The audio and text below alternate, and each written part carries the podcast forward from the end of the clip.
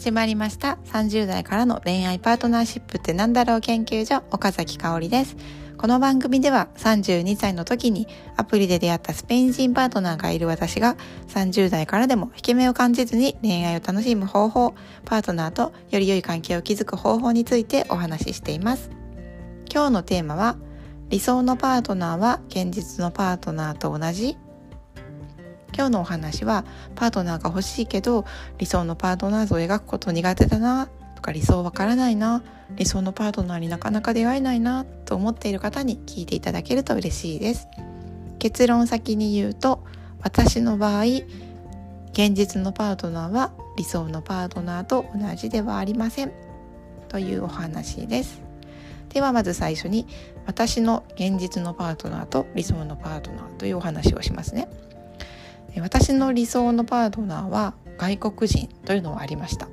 なので今の現実のパートナーがスペイン人なので、まあ、外国人というところは当てはまっています。でもパートナーと付き合う前にアプリで会っていた人っていうのは他は全員日本人でした。でパートナーと付き合う前に、まあ、迷付き合うかどうかちょっと迷ってた人がいるんですがその人も日本人でした。なので私はですね絶対外国人じゃないと嫌というふうにこう決めていたわけではないんですよね。日本人もありかなみたいに思っていたので、まあ、全てをそこにこう当てはめたっていうわけではないです。で外国人というところ以外を見てみると、まあ、今のパートナーはほぼほぼ理想ではないんですよね。で理想ではないんですよねってこれなんか失礼な言い方に聞こえるかもしれないんですが、まあ、大好きなんですよ大好きなんですがあんまり理想ではないんですよね。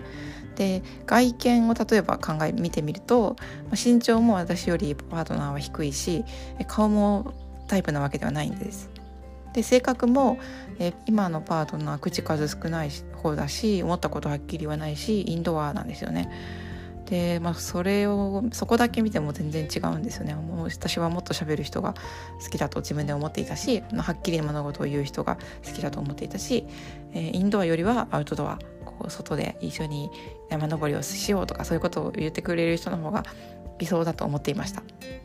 でも実際は、まあ、理想とは全然違うところに自分は惹かれているなっていうのことを感じています。例えばまあ、パートナーと付き合う前にすごく思ったのはあこの人はすごく話を聞いてくれるなって思ったんですよね口数は少ないけれど本当に話を聞いてくれるなとかあと話してると「香織さんはどう思うんですか?」みたいにこう私の思いをよく聞いてくれる人だなっていうのは思ったんですよねだから優しさとか思いやりっていうのが半端ない人だなっていうのは思ったしあとなんかあたふたするあたふたするっていうかこうなんかなんていうかな言動がこうテキパキしてないんですよねあたふたする感じっていうのがなんか可愛いなっていうのは思いました。で私はこう日常とか普段はこうテキパキしてる人の方が好きなんですけどなんかあたふたしてるこの人なんか可愛いなっていうのを思ったので理想と現実は惹かれるところが全然違うなっていうのは感じました。で、まあ、私の付き合う決め手私がパートナーと付き合おうって思った決め手は、まあ、自分の理想の未来こんな、えー、家族を将来は家族を作りたいとかそういう理想の未来の中にパートナーが一緒にいるイメージが浮かんだ、まあ、ここがあえてあげるとしたら決め手かなとは思っています。でも実際はこう付き合い始めるとまさかこんな何ていうかまさかというか、まあ、こんなところが好きになるんだなっていう、まあ、細かい好きっていうのが後々出てくることもあるので出てきているので、まあ、本当理想って何なんだろうって思う時もあります。で理想と違った時ですね私も実際そうだったんですがいや理想のパートナーと全然違うなって思った時にこう付き合う決め手って何なんだろうっていうのを考えたこともあります。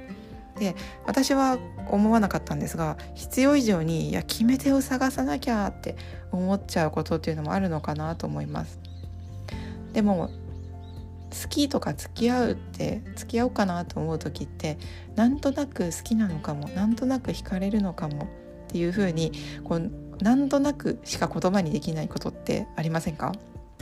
こう何もかも言語化できるわけじゃないと思うんですよね。人ってこう自分の気持ちも感情も思いも、なんかそれを全て言語化できるわけじゃないと思うんですよね。そんなに人って自分のことは自分がよくわからないみたいに自分のことだからこそ言葉にできないってこともあると思うんですよね。なのに必要以上に決めて探さなきゃ付き合うこう、うん、なんかこうこれって思うもの探さなきゃって思ってしまうとあもっと本当は決め手がすぐ出てくるいい人がいるんじゃないのかなとかあと本当にこの人と付き合っていいのかなみたいに必要以上にこうストップをかけてしまうことっていうのが始まってしまうのかなと思います。で一番大切だと思うのは運命の人を探すのではなくってあこの人と付き合おうって決めたんだったらまずはその人を自分が運命の人にしていくんだっていう気持ちで関係を築いていくことが大切なのかなって思っています。自分の選択は自分で正解にしていくんだっていう気持ちっていうことですね。でその気持ちでいたとしてももちろんお別れすることになるってことはあるかもしれないです。でもじゃあ決め手があったら明確な付き合う決め手があったら絶対別れないのかっていうとそんなことはないですよね。決め手があったとしても運命だって思ったとしても悩むことっていうのはあるし努力をせずにこうずっといい関係が続くってこともないんじゃないかなと思うんですよね。パートナーシップこそメンテナンスが日々日々必要だなというのは私も感じているところです。ということで今日は理想のパートナーは現実のパートナーと同じというテーマで私の場合同じではないですよ。むしろ全く違いますよ。というお話をしました。いかがだったでしょうか？私の場合は理想のパートナーと現実のパートナーが全然違ったんですがもともとですね理想と思っていた人に出会ったぴったりだった運命の人運命だと思ったみたいなことをおっしゃる方っていうのもいらっしゃいます。私の周りにも一人ではなくて結構いらっしゃいます。なので理想と描いた人が思い通りの人と出会えるっていうことも、まあ、現実あると思うんですよね。そういうことが起こるのが不思議ではないと思うんですよ。でも私はもともと理想のパートナーを描くことがよく分からなかったし理想のパートナーって何なんだろうっていうのが分からなかったんですよね。で、まあ、付き合う決め手がもしこうこれだっていうのがあったとしてもですね、まあ、それが後々こう結婚するっていう決め手になるかどうか。と一生一緒にいるっていう決め手になるかっていうのもわからないなって思います。なんか惹かれるところとか感謝するところっていうのは日々変わっていくのかなと思うし変わってもいいなって思ってます。今私がパートナーと付き合っていて最初は知らなかったところ予想外なところを素敵だなって思ったりあ本当に感謝だなって思う気持ちが生まれたりするのでもしかしたら今後、まあ、それが気づいたら一番好きなところかもしれないし一番感謝するところになるかもしれないですよねなので付き合おうと思った時の決め手とこれからの一番好きなところ一番感謝したいところっていうのが変わっていく可能性っていうのはすごくあるし今後それが変わっていくってことも素敵なところなのかなって思ってます。で私はこう日々なんか好きなことをしていたり自然に触れたりなんかいろんな感情悲しみも喜びも嬉しさも悔しさも怒りもいろんな感情を五感を使って味わっていたらなんか自分のなんとなくこんな感じがするなんとなくこっちな気がするみたいな感覚とか直感っていうのを信じられるようになるんじゃないかなって思ってるんですね。だから日々いろんな感情を思いっきり味わって笑ったり泣いたり悔しいって思ったりなんかそうやって味わうってすごくすごく大事だなって思ってます。で、まあ、仕事ばっかりとかねそういうことを恋愛ばっかりになっちゃうと、まあ、あのその感覚っていうのがなかなか味わいにくくなってしまいがちだからこそ自分の中でこう恋愛とお仕事と趣味と